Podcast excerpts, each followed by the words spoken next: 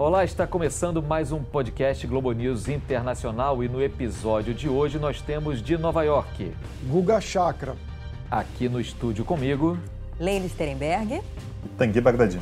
O professor de Relações Internacionais, nosso convidado especial para ajudar a decifrar um pouco da complexidade do atual momento de Israel, que tem grande influência em tudo o que acontece também na política do Oriente Médio e até também das potências ocidentais, Estados Unidos à frente, claro.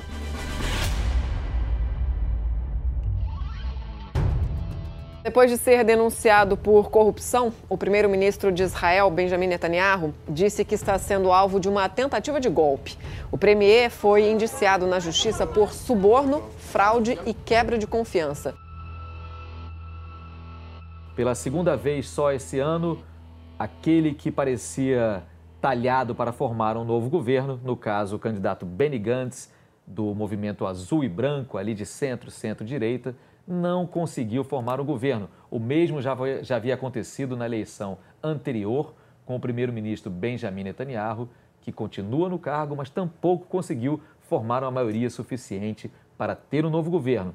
E esta semana também, Benjamin Netanyahu, o famoso Bibi, foi indiciado em casos que têm a ver com corrupção, com questões ali de suborno, de favorecimento a grupos econômicos e corrupção em seu mais amplo sentido. Fatos inéditos que mexem com a política de Israel e do Oriente Médio nesse momento tão complexo da política mundial. Começando então nossa conversa, eu jogo logo para o Guga Chakra.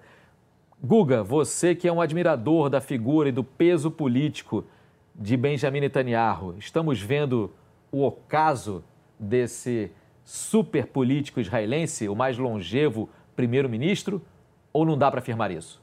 Olha, ele nunca esteve numa situação tão delicada, o Netanyahu, ao longo dessas décadas de carreira política dele. Foi denunciado por corrupção, ele não conseguiu formar um governo para se manter no poder, ele começa a enfrentar figuras dentro do próprio partido, como Gideon Saar, que querem enfrentá-lo pela liderança do, do, do, do, Likud, que é o partido dele em Israel, se ele não conseguiu, depois das duas últimas eleições, sem a denúncia por corrupção, vencer no sentido de conseguir formar um governo, agora ficou bem mais difícil. E a imagem dele, tanto em Israel como internacionalmente, cada vez passa a ser mais associada à corrupção, além do desgaste. Qualquer líder que fica uma década no poder fica desgastado. Portanto, para o Netanyahu, talvez tenha chegado a era dele ao fim. Pode ser que no futuro ele retorne, dado que ele é um político extremamente hábil, a direita israelense o admira muito, inclusive pelos resultados que ele apresentou na economia em relação à segurança, querendo criticá-lo ou não, mas o fato é que para a direita israelense ele foi extremamente efetivo. Tanguy, jogando aqui para a questão mais nossa, a gente sabe é, da proximidade entre Netanyahu e o presidente brasileiro Jair Bolsonaro. Bolsonaro apostou todas as fichas, inclusive, na continuidade de um governo Netanyahu. Com esse desgaste que o Guga estava mencionando, como é que fica essa relação Brasil-Israel? Uma relação que tem tudo para ser mais intensa, mais próxima, com trocas ali de tecnologias, com trocas comerciais importantes. Como é que isso fica? Esse é, o problema quando você faz a aposta num governo e não necessariamente num Estado, numa relação de Estados. O, o Bolsonaro ele teve, na verdade, duas baixas importantes, que foi a derrota do Macri na Argentina e agora mais essa, com essa, esse indiciamento que associa diretamente o governo do Netanyahu a crimes de corrupção. Isso significa, no final das contas, uma derrota para a política externa do Bolsonaro. É, é, como você bem disse, a gente tem que pensar sempre Israel como um país que traz enormes oportunidades de parceria e que o Brasil conseguiu passar uma boa parte das últimas décadas mantendo uma ótima relação com Israel sem necessariamente nublar ou atrapalhar as relações com os países árabes. Não é necessariamente uma questão de escolha. O Brasil conseguiu mostrar isso ao longo de muitas décadas que dá para ter um bom relacionamento com todo mundo ali na região, sendo bastante respeitoso, falando em processo de paz e conseguindo extrair o que há de melhor em cada um desses países. No momento em que se faz uma aposta em um governo e esse governo passa por problemas, naturalmente a relação ela vai sofrer bastante e isso vai soar, assim, como uma derrota da política externa do Bolsonaro. Leila, você andou se debruçando aí sobre a política interna de Israel, conversou com gente. O que que você andou apurando aí? O que que te chamou a atenção nos acontecimentos desses últimos dias e com quem você conversou? Lindsay Tanguy e Guga. Eu bati um papo com Gabriel Paciornik, que volta e meia troca tweets com o Guga também, porque ele é programador, estudou engenharia, mas é um arguto observador da política israelense, é brasileiro, mora em Israel há 22 anos.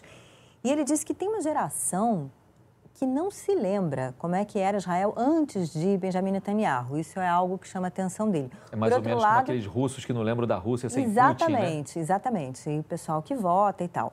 E muita gente doida para se livrar de Bibi, que não aguenta mais e está perplexa com tudo isso que está acontecendo. Afinal de contas, se ele fosse um ministro comum e não um primeiro-ministro, pela lei israelense, ele teria sim que renunciar. Mas sendo primeiro-ministro, existe um vácuo na legislação, né? Então vamos ver um trechinho do que ele disse, para a gente continuar conversando. O povo está mais ou menos dividido em dois, é, cerca de 50% da população está perfeitamente atônita com a situação judicial do Bibi, a situação política de Israel, tanto, tanto cheia de, de novidades e de coisas que nunca tinham acontecido na história do país, como ter tantas eleições uma seguida da outra de partidos que não conseguem fechar o governo, como de um primeiro-ministro que foi indiciado enquanto ele ainda era primeiro-ministro. E em cima disso, então você tem metade da população atônita, que não sabe muito bem como engolir essa situação, e outra metade que é composta por pessoas que são fiéis ao Bibi por questão de tradição familiar, de sempre ser do Likud, ou por causa dos ou são os ortodoxos que têm muito pouca ligação com a vida civil em Israel e não costumam confiar muito no sistema judiciário que não é religioso. É, fora isso, lembra ele, existem os árabes israelenses, mas o fato é que houve eleições em 9 de abril, 17 de setembro, e agora a situação é tal que está nas mãos do primeiro parlamentar que conseguir 61 cadeiras do Knesset, né, para conseguir formar o governo, e uma grande interrogação. E aí todos os outros elementos nessa história toda. Outro dia, um assassinato dirigido, algo que a gente não via há muito tempo, de um líder da Jihad Islâmica e também essa mudança de postura dos Estados Unidos em relação aos assentamentos na Cisjordânia.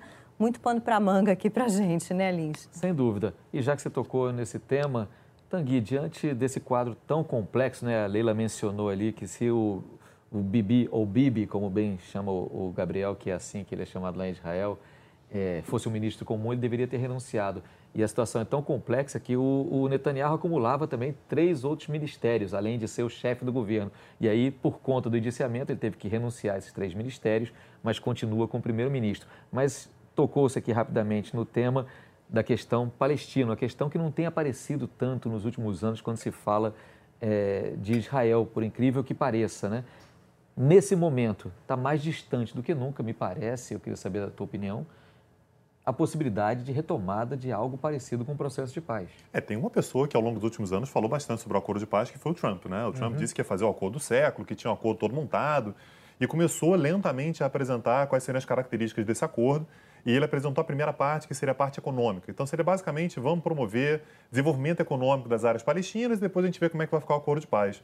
Só que, na prática, ninguém confia muito nesse processo, porque o Trump é muito próximo ao Netanyahu. Então, para que a gente consiga ver alguma coisa parecida com o acordo de paz, tanta coisa tem que mudar, tem que não ter um grupo parecido com Netanyahu no poder em Israel, porque naturalmente isso é, inviabiliza qualquer perspectiva de um acordo de paz, e não pode ter um presidente nos Estados Unidos que seja tão pró-Israel é, desse grupo do Netanyahu, que como está no poder nos Estados Unidos. Então, tem muita coisa para acontecer para que a gente possa ver alguma coisa parecida com o acordo de paz.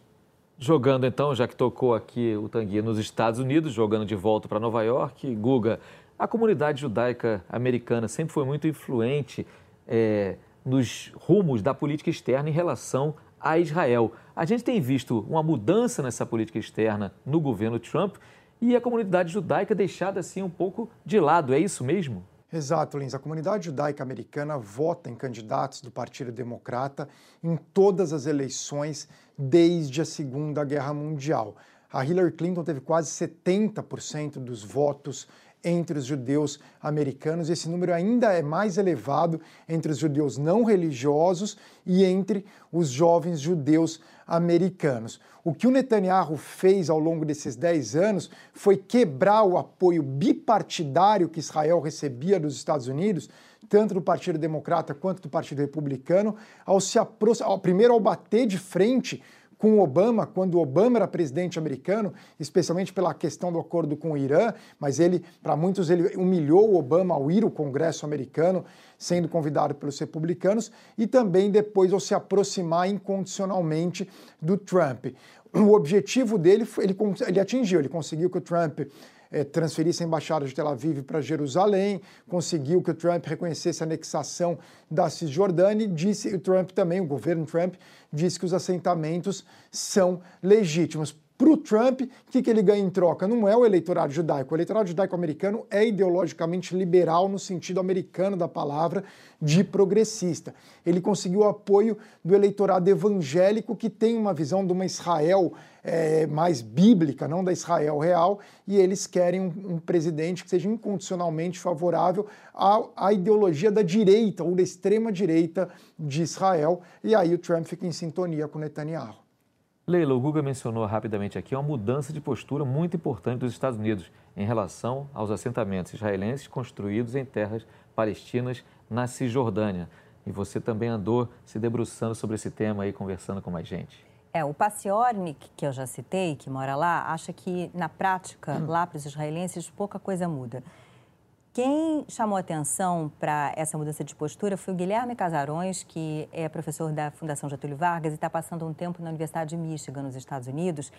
Vamos ouvir um trecho da nossa conversa. Mais do que uma questão de política internacional, nos Estados Unidos, Israel também é uma matéria de política doméstica, não só porque ela mobiliza uma grande e expressiva comunidade judaica, como também porque ela mobiliza o sentimento religioso de centenas de milhões de evangélicos nos Estados Unidos que veem em Israel a expressão da sua religiosidade. Então, no momento tenso, difícil da política americana, em que o Trump enfrenta um processo de impeachment, mobilizar a base, principalmente a base mais conservadora, é, é um elemento fundamental para a sua governabilidade e para a sua sobrevivência, não só do processo de impeachment, como também de olho nas eleições do ano que vem. Agora, a gente não pode se esquecer de que, já desde o começo da administração Trump, há aberturas importantes com relação a Israel, reconhecimento da embaixada, transferência da embaixada para Jerusalém, uma série de medidas com relação relação é, ao direito internacional e à questão israelo-palestina que servem como um instrumento importante de política doméstica nos Estados Unidos. De qualquer maneira, o Casarão lembra, essa mudança de postura é uma espécie de cheque pré-datado, né? Porque se o Trump se reelege, por exemplo, fica enterrada a possibilidade de uma solução de dois estados, porque você já chancelou que tudo bem ter assentamento, não tem ilegalidade nenhuma nisso, então, uh, abre-se aí um, um, precedente, quer dizer, se não tem efeitos práticos dentro de Israel nesse momento, lá na frente isso pode ter consequências. Agora, Tanguy, esse movimento de aproximação e de querer fazer gestos para o eleitorado evangélico que o Trump faz e usa Israel para isso, também tem a ver com o Brasil, onde essa mesma tese dos evangélicos também ela foi muito falada, tanto que se falou muito da transferência da embaixada brasileira de Tel Aviv para Jerusalém. Mas esse processo parece que está um pouquinho mais devagar do que alguns gostariam. É, nesse sentido, o Brasil ele emula aqui, é, domesticamente, uma discussão que já é muito tradicional nos Estados Unidos, que é exatamente essa questão, como o Guga falou, da, da Israel bíblica, né? mas é a ideia de que, como se o Estado de Israel fosse o reino de Israel que está na Bíblia, então a ideia de ter Israel seguro, ter Israel sem é, grandes interferências estrangeiras, um Israel soberano, forte. Com Jerusalém unificada. Com Jerusalém, na verdade, Jerusalém como a capital reconhecida de Israel é algo que é, é, é, muito bem visto pelo eleitorado evangélico mais conservador. Então, esse é um debate que é importado, esse é um debate que é feito nos Estados Unidos há bastante tempo e com o fortalecimento do, do eleitorado evangélico no Brasil, é, isso ganha muita, muita força e ganhou naturalmente mais força ainda com a eleição do Bolsonaro no ano passado. Uhum. Agora, o que não é exatamente importado, mas é produto também desse momento da política mundial, a gente sabe que em geopolítica, como em qualquer tipo de política, não há vácuo, né? E a gente está vendo o Benjamin Netanyahu, o governo israelense, enfraquecido de uma forma rara. A gente não, não se acostuma a ver o Netanyahu tão fraco assim há muito tempo.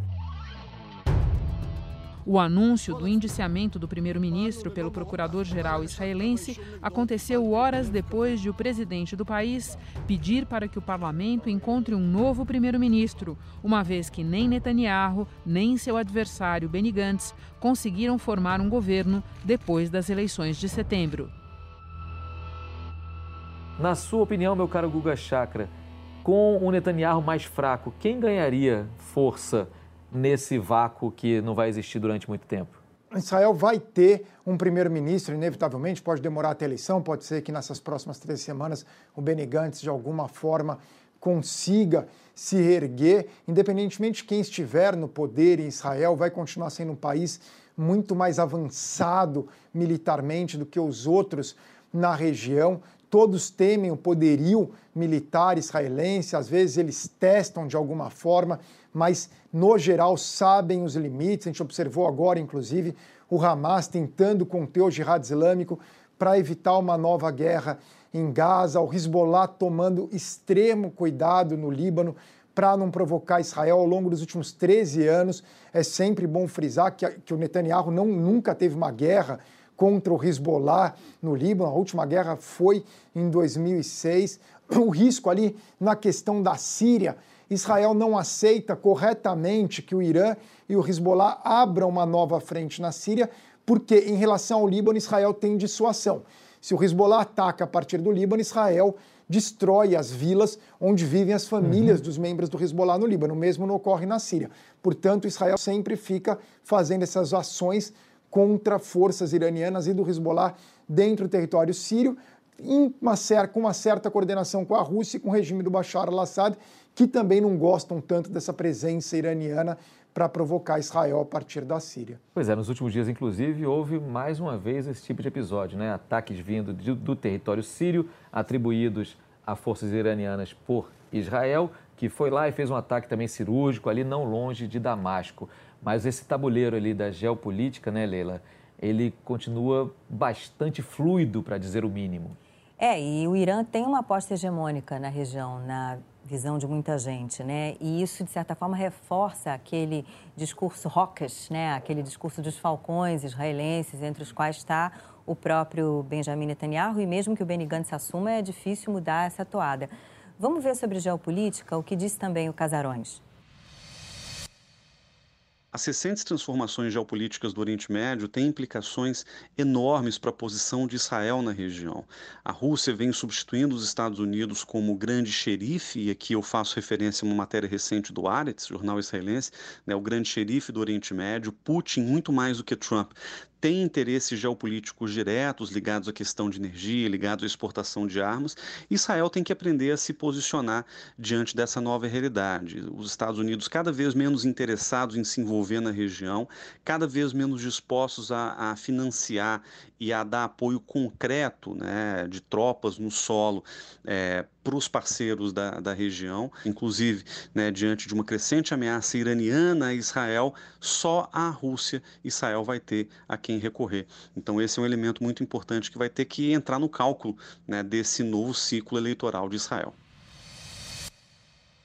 E na visão do Paciornik, que mora lá em Israel, a, o sentimento dos israelenses quando houve uma não reação americana a aquele ataque às instalações petrolíferas da Arábia Saudita foi, caramba, estamos sozinhos, e agora, né? Temos que nos virar aqui porque os Estados Unidos estão saindo de cena, de certa forma. Então, são duas, e são uh, uh, dois antagonismos que se superpõem, Irã versus Arábia Saudita, Estados Unidos versus Rússia e Israel no meio disso tudo, né, Tanguy? É, e quando a gente fala sobre a Rússia, parece às vezes pouco natural, né? A presença russa ali, a gente, se for desde a década de 90, anos 2000, a gente não, não fala muito sobre a Rússia na região. Mas é uma presença muito natural. Você olha no mapa, é muito próximo. Né? Tradicionalmente, o Império Russo, por exemplo, sempre disputou com o Império Otomano ali na região, é, sempre foi uma região de atrito. Então, é, historicamente, não surpreende que a Rússia tenha uma, uma importância crescente na região. Agora, Guga, a gente já está se encaminhando aqui para a reta final do nosso podcast Globo News Internacional. Eu queria te ouvir um pouquinho o que, que essa situação toda que a gente vem debatendo aqui ao longo desse episódio, qual o impacto disso naquela ideia de dois estados, um estado palestino e um estado israelense, e também na ideia da democracia israelense, a única democracia do Oriente Médio, como tanto se vende essa ideia. Olha, Lins, a única possibilidade de Israel ser democrática e judaica é a solução de dois estados, mas é cada vez mais inviável essa solução, especialmente com as posturas do atual governo americano, do atual governo israelense e também os palestinos têm culpa no cartório. Em não havendo a solução de dois estados, precisa uma solução para aqueles 2 milhões e meio de palestinos que residem na Cisjordânia, sem falarmos da faixa de Gaza, mas na Cisjordânia especificamente, já que Israel se retirou de Gaza. Você tem duas opções você pode conceder cidadania para esses 2 milhões e meio de palestinos, é, constituindo um Estado binacional, onde todos seriam cidadãos, mas se você soma os palestinos da Cisjordânia com os de Jerusalém, mais os árabes israelenses, a maioria judaica ficaria ameaçada. O caráter judaico de Israel, o ideal sionista como um todo, seria ameaçado. A outra opção é não conceder cidadania para os palestinos da Cisjordânia, 2 milhões e meio de pessoas que seriam habitantes de segunda classe. Aí, nesse caso, a democracia israelense estaria ameaçada, o país sofreria acusações de apartheid. Só para fazer uma comparação, os curdos demandam um Estado, mas eles têm cidadania da Turquia, por exemplo. Os catalães idem na Espanha. Eles não têm o Estado, mas eles têm a cidadania. Teria que resolver essa questão dos palestinos. Não vão ter o Estado, mas vão ter a cidadania, ou não vão ter nenhum dos dois, o que consistiria em praticamente um apartheid. Uma situação muito delicada, um dilema que talvez o futuro líder de Israel tenha de lidar. Como já é tradição aqui no nosso podcast Globo News Internacional, caminhando aqui para a sua rodada final, eu peço aos participantes sempre que lembrem de alguma dica cultural, pode ser na área de filmes, TV, livros ou música. E eu queria começar a rodada de hoje pelo nosso querido Tanguy Bagdadi. Eu vou indicar uma série. É uma série chamada Falda, que é uma série israelense, foi feita para televisão israelense. Já tem duas temporadas e só para contextualizar um pouco, né, qual é a temática da série, ela fala sobre as forças de segurança de Israel e no seu dilema com é, os palestinos, né, particularmente com Hamas. Então mostra bem os dilemas internos que Israel tem na, na, sua forma de lidar com os palestinos, a maneira como os palestinos lidam com Israel também. É, é uma série ótima de assistir, assim, tem ação, tem bons diálogos, tem questões geopolíticas, que eu tenho certeza que quem gostou desse podcast até agora, para falar sobre Israel, certamente vai curtir. Guga Chakra, de Nova York, qual seria a sua dica cultural?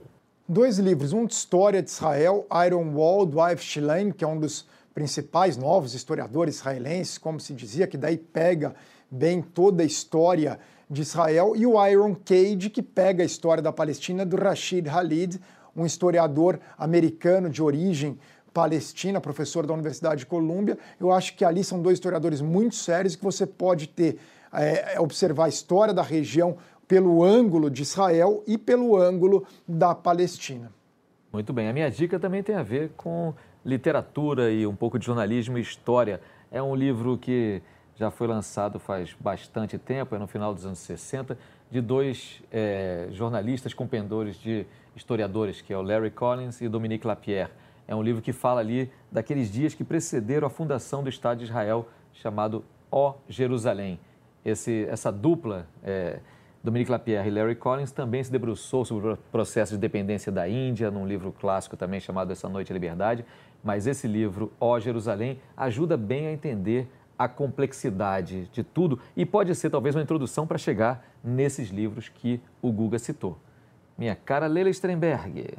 Além de todos os livros do Amos Oz, né, que eu acho que são imperdíveis, tem um filme chamado Um Herói do Nosso Tempo, que é de um cineasta romeno, judeu, radicado em Paris.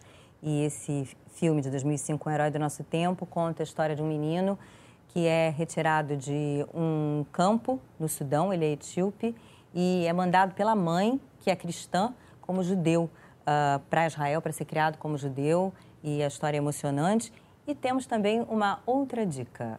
Mas essa eu vou segurar porque antes eu quero agradecer a todo mundo que viabiliza a produção desse podcast, é começando pelo nosso Alexandre Roldão, mas também a Luísa Taranto, ainda a Renata Baldi, o Renato Sales, o Jefferson Moraes e o Fábio Alvarenga, todo mundo ali nos bastidores viabilizando o podcast Globo News Internacional. E para encerrar, a dica final da Leila. É claro, uma dica musical, não podia faltar, né, Lins? Então é Avi Avital, um bandolinista israelense que recentemente esteve aqui no Brasil.